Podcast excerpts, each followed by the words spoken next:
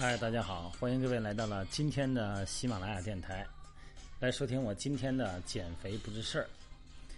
今天这个背景音乐咱们都听得懂哈，也都非常熟悉哈。这个是在九九年，一位十几岁的美女、美少女哈录制的首张出道专辑。这个人呢，就是小甜甜布兰妮。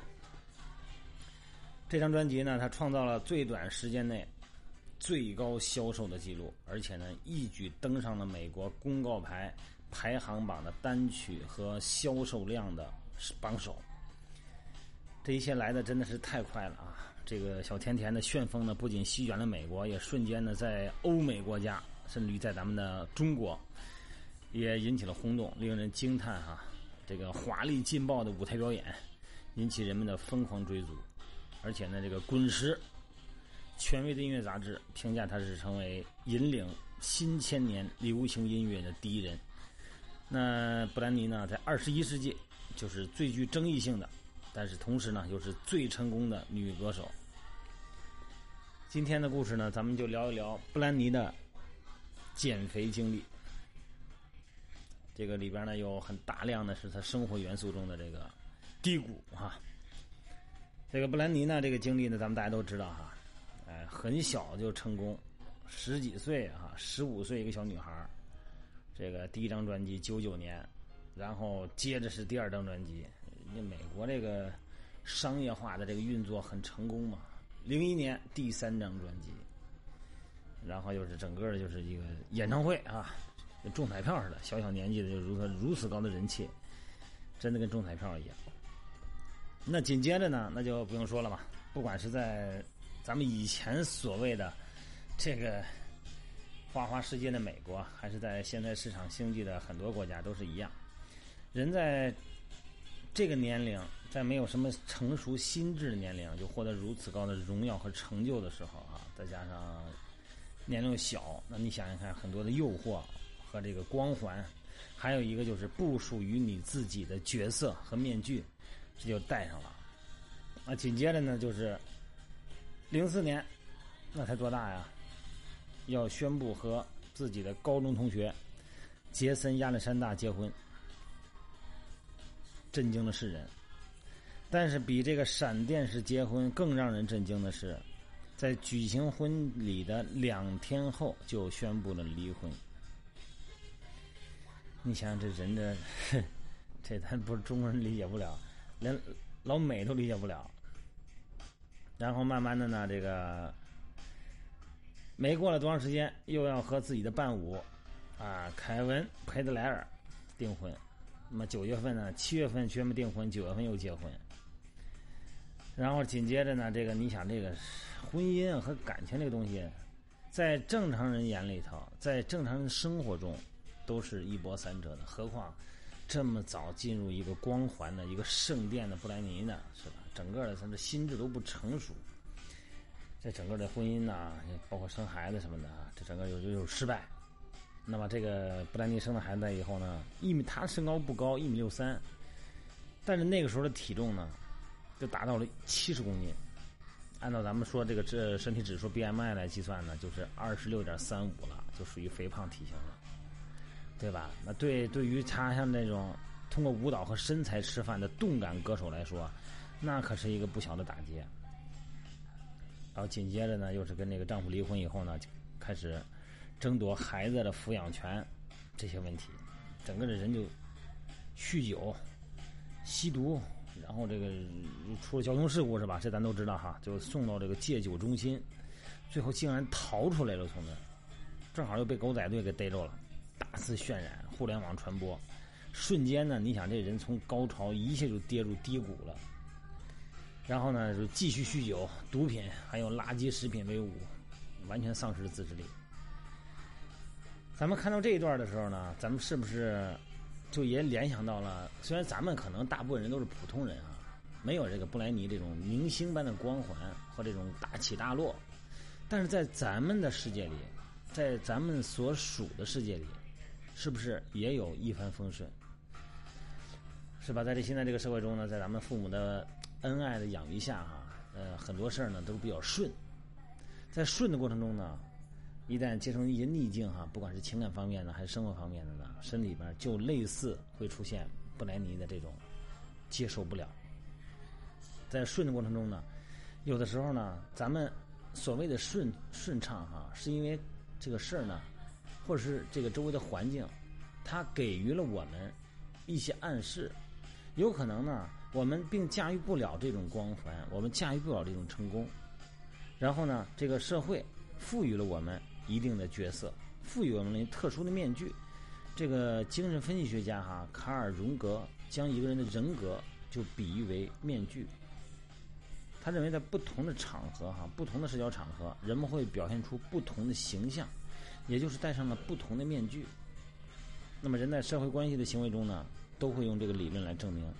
人格面具这个词儿呢，是源于希腊文，呃，本意呢是指演员能在一出剧中扮演某个特殊角色而戴的面具。这个人格面具呢，是荣格的精神分析理论。所以说，荣格呢，这个称为从众求同原型，这是一个这个心理学的名词哈。就说因为人嘛，很多的社会形象和对自我的认知，不是出于对自己的真正理解，而是别人赋予我们的面具，就是环境，或者是家里人，或者是周围的同事啊，或者朋友，哎，他赋予你了很多的意义。然后呢，在咱们自己不够成熟啊，心智不成熟、不够冷静的时候呢，咱们误认为咱们是那样的。咱们就赋予我们自己某些的这个角色认同，像布兰妮一样，这么小的年龄呢，就赋予了光环，真的以为是自己是无所不能的哈。那结果呢？你想，这个一旦遇到问题的时候，这身体打击是受不了的啊。这个免疫力哈，对于痛苦，对于这种低潮的免疫呢，是低于常人的，然后整个就崩溃了。所以说呢，这个体重就开始发胖。你想，人这一旦精神崩溃以后，这个整个就完了。所以咱们今天要讲的是什么呢？咱们讲的不是布兰妮的个人情况，咱们讲的是他发胖以后，他的心理造成了他的发胖，他又用什么方式又减肥成功？后来呢，又回到了一定的这个身材也好啊，当然年龄已经过去了嘛，那个时代已经过去了，但是呢，他的身材和精神状态呢，几乎已经回到他的巅峰时期了。他是怎么从败中取胜啊？咱们看的是这个，看看获得对此呢？咱们能有什么启发没有？两次婚姻哈都告都告失败，孩子抚养权呢也是几乎争取不到这么一个境地。那这个时候，小甜甜布兰妮的生活完全没有任何的秩序可言了。咱们可以理解啊，真的是一团乱麻。这个郁闷的情绪啊，真的跟那个暴风雨一样席卷而来。而所有这些呢，又都是因为自己造成的罪恶感、负罪感。所以说，这样支离破碎的自己，要不要就此消失呢？所以说，这个的自我毁灭倾向感情，无论什么事情啊，都没办法集中精力了，整个就这心里边的埋怨呐，这个自责呀，哈，这个整个就完全是对药物形成依赖，就没法正常生活了，必须得无度的、过度的哈，整个的饮酒，毫无节制饮食，这个不断的持续。所以说，这没根本没法控制自己。所以这个精神这里边就得求助于心理学家，是吧？啊，这个精神分析学家认为呢，一般呢，这个人呢，在这种极度，像这个中大奖了，或者初恋啊，或者这种这种像布兰妮这种短时间内的突然成功，这个镁光灯、掌声、鲜花，这个突然驾驾驾临的时候哈，这个时候一时的快感和幸福感。这种产生的成就成就感哈，它是很难持久的。这个时候，咱们身体呢会产生安多芬和多巴胺这一类的荷尔蒙。这种激素呢会让咱们兴奋，体会到瞬间的快感。但这两种刚才说那个安多芬和多巴胺这两种荷尔蒙呢，往往分泌的不持久，并且呢会让人上瘾。它就分泌这一阵儿就下去了。但是呢，人还容易记住，很容易上瘾，就跟那个喝酒跟那个吸毒一样。而且呢，事实呢，就是当人们经历了高兴和悲伤以后，才会让自己呢自然的成长。无论是哪种让人愉快的荷尔蒙，就是激素了。如果一直沉溺其中，它就会破坏咱的身体。因为人不可能一直老处在高兴的状态嘛，是吧？只有在这个好事状态下，你才那什么。那如果遇到麻烦事儿和痛苦的事儿呢，还有一些难关怎么办呢？所以说呢，这些东西你也是逃避不了的。但是人处在不安定的心态中，就会不断的需要找到某种可以让他们投入进去的东西。咱们每个人都理解吧？酒精、药物，包括性爱，包括疯狂的购物等等。那么这些让人上瘾的事物呢，或者行为，可以减少痛苦的感觉，而且呢，能够带来愉悦，延长快感。那么内心深处呢，呃。他是不能允许痛苦和伤心的欲望和贪心嘛？人都是这样的，啊，想要去逃避，那么更多的痛苦的心情呢，反而又占据了咱们的心灵的全部。这种症状如果要是一直持续下去，严重的甚至就会发生焦躁症。抑郁症呢，通常表现为失眠、情绪高亢，而且呢是注意力下降。所以说呢，这个布兰妮的情况呢，也是咱们每个人呢在生活中那种遇到挫折的时候会遇到的情况。现在呢，咱们就说他到底是怎么减下来的。这里边就说到今天我要讲的核心内容了。这个核心内容呢，是一种激素，叫什么呢？叫血清素。这个布兰妮呢，在经历了这一切以后呢，他已经到了低谷了嘛。人之元到了低谷的时候呢，甚至于连挣扎的力量都没有了，就是没有挣扎的还手的力量。那么只有默默的忍受了。那么这个时候呢，他所谓的光环和以前那些梦想都已经不属于他了嘛？他反而冷静的、踏踏实实的去把握他当下能够拥有的多多少少了。那么这个时候心情反而平静了。就在此时，不是在他此时啊，就在咱们人体这个状态下，有一种物质叫血清素，在人体。和心情都处于稳定的状态时，分泌出的一种神经传导物质。这个血清素分泌旺盛的人，就很容易保持一颗平常心。说到主题了啊，绕了一圈和那些在特定刺激下呢才能分泌出来的瞬间让人有快感的那个安多芬和多巴胺不一样，血清素在平时会持续释放。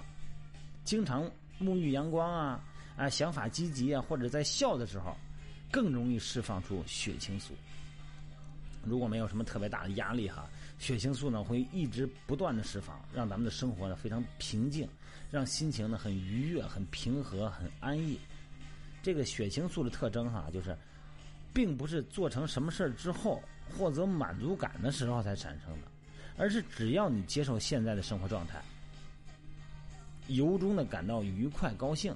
人变得平和的时候，他就自然而然产生持续的产生血清素，特别呢是和自己所爱的人在一起的时候，这种感觉尤为明显，就是那种幸福感来的时候啊，很平静的、很平淡的幸福，哎，这种时候血清素的分泌就会很持续。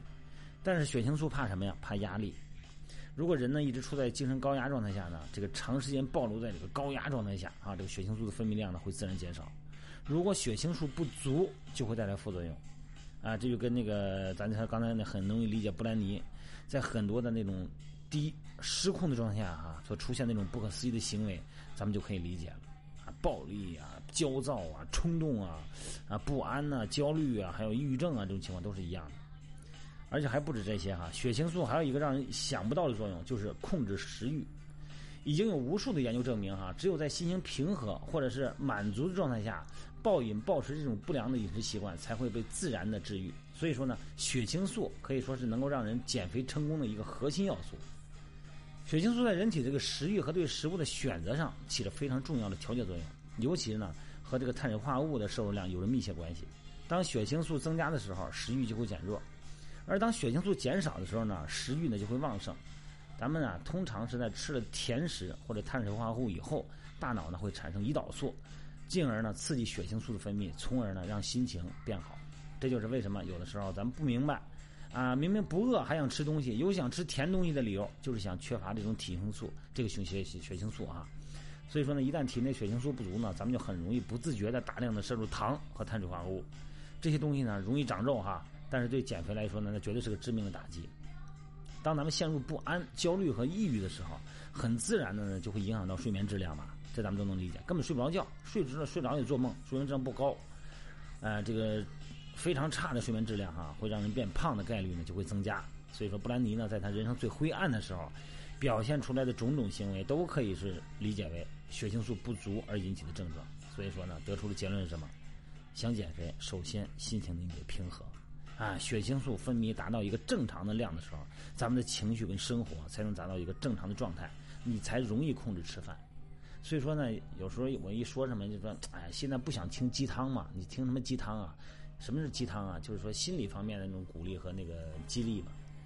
如果你不从心理架构认知身体、理解我们的生物化学、理解我们的思维的时候，你光从运动方式和控制饮食这个层面，你是很难控制住身体的。因为身体的里边的激素，包括血清素啊、多巴胺啊这种激素，它会影响着你的行为，你根本控制不住，好吧？今天呢不多说，就说到这儿哈。咱们还是，嗯，希望咱们能像布莱尼一样，走出生命的低谷，然后呢，让我们的血清素。